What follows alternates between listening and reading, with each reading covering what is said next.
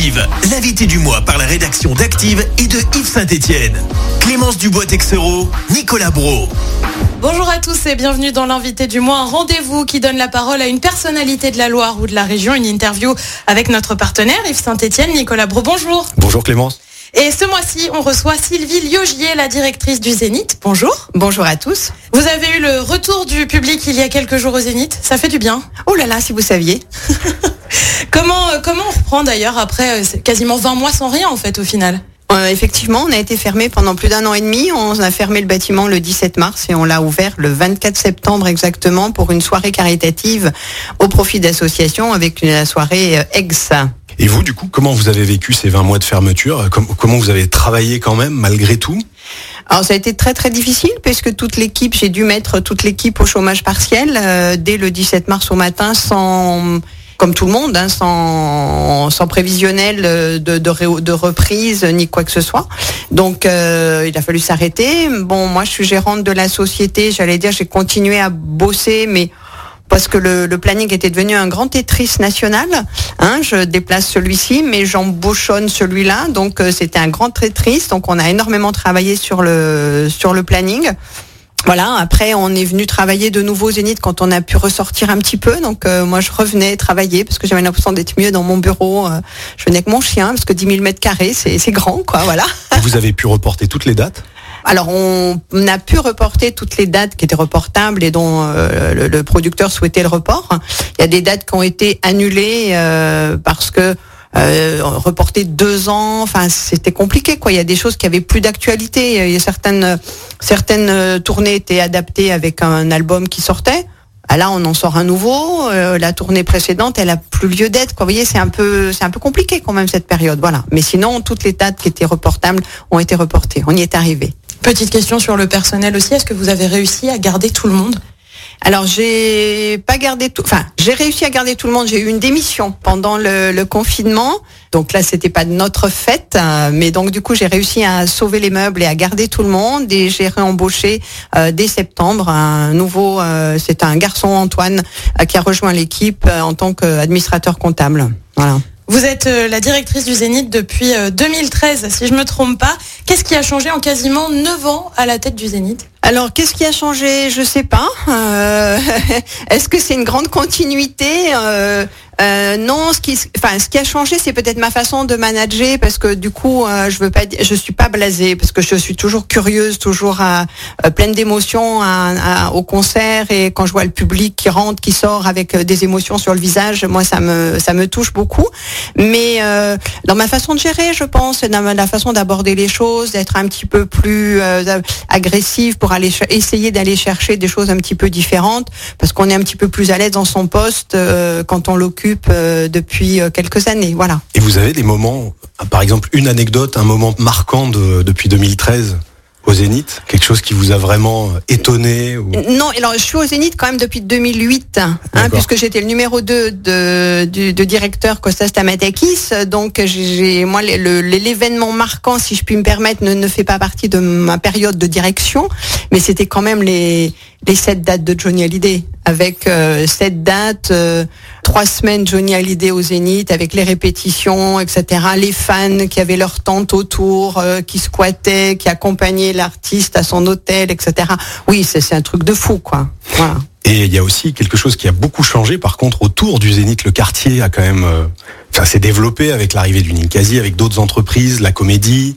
Est-ce que pour vous, ça a eu un impact, ce changement urbain? Euh, Oui, ça a eu un impact, euh, non pas forcément sur le, plan de la fréquentation, mais surtout un impact de d'arriver à faire partie de quelque chose. Moi, ma volonté, c'est celle du directeur précédent, mais vraiment ma volonté, c'était d'ancrer le Zénith sur le territoire, et non pas comme une espèce de structure, une espèce de garage euh, qui reçoit des choses. Moi, je veux que ce Zénith, il ait une âme, et je l'ai relevé au moment du lancement de saison où il y avait beaucoup de partenaires qui étaient présents, des partenaires et des prestataires qui nous ont vraiment soutenus pendant cette période difficile. Il y avait euh, les gens du fil, euh, la comédie, vous voyez, donc du coup ça fait un, ensemble, quoi. On n'est plus tout seul sur notre territoire et euh, c'est ça qui est intéressant. Et là, pour parler de la nouvelle saison, c'est une saison encore très éclectique avec du Jean-Louis Aubert au Lac des Cygnes. Est-ce que vous pouvez nous en parler un petit peu de cette saison? Qu'est-ce qui la caractérise? Bah, ce qui la caractérise, c'est euh, l'embouteillage des concerts sur euh, début 2022, parce qu'effectivement, donc il y a toutes les, les, reports depuis 2020, plus les nouvelles créations, les nouveaux, les nouvelles tournées. Donc euh, il y, a, y, a, beaucoup de monde. Il y a, y a, des choses différentes, comme les Baudins, de, de l'Olydée Nice, du Véronique Dicker, du Muriel Robin, de Bernard Lavillier, Éric Antoine, le plus grand magicien du monde.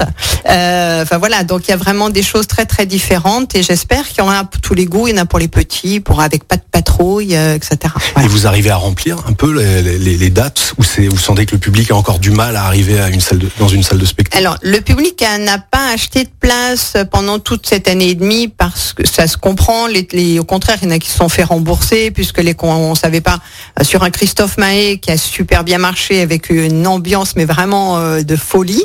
On l'a reporté cinq fois donc euh, faut s'accrocher quoi. Faut pas l'oublier. Faut faut renoter à chaque fois les dates. Mais euh, on, a, on revend véritablement des places, j'allais dire depuis le 20 septembre. Alors c'est pas une date euh, comme ça, mais grosso modo depuis fin septembre, on voit remonter les ventes de places. Voilà, les gens commencent à reprendre confiance euh, pour revenir au spectacle. Et puis c'est tellement chouette le spectacle vivant qu'on peut pas s'en passer. Donc euh, ouais, il faut acheter vos places. Vous parliez de Christophe Maé à l'instant, je crois qu'il a fêté son anniversaire au Zénith. C'est la deuxième fois qu'il fête son anniversaire au Zénith, donc euh, je sais pas, il va peut-être prendre un abonnement et fêter ses anniversaires au Zénith, serait pourquoi pas hein donc les spectacles ont repris il y a quelques, quelques semaines maintenant, mais il y a eu un autre événement qui a mis un petit peu le Zénith sur le devant de la scène juste avant la reprise. C'est le feu d'artifice du 14 juillet. Il a été tiré depuis le Zénith. C'est une première si je me trompe pas.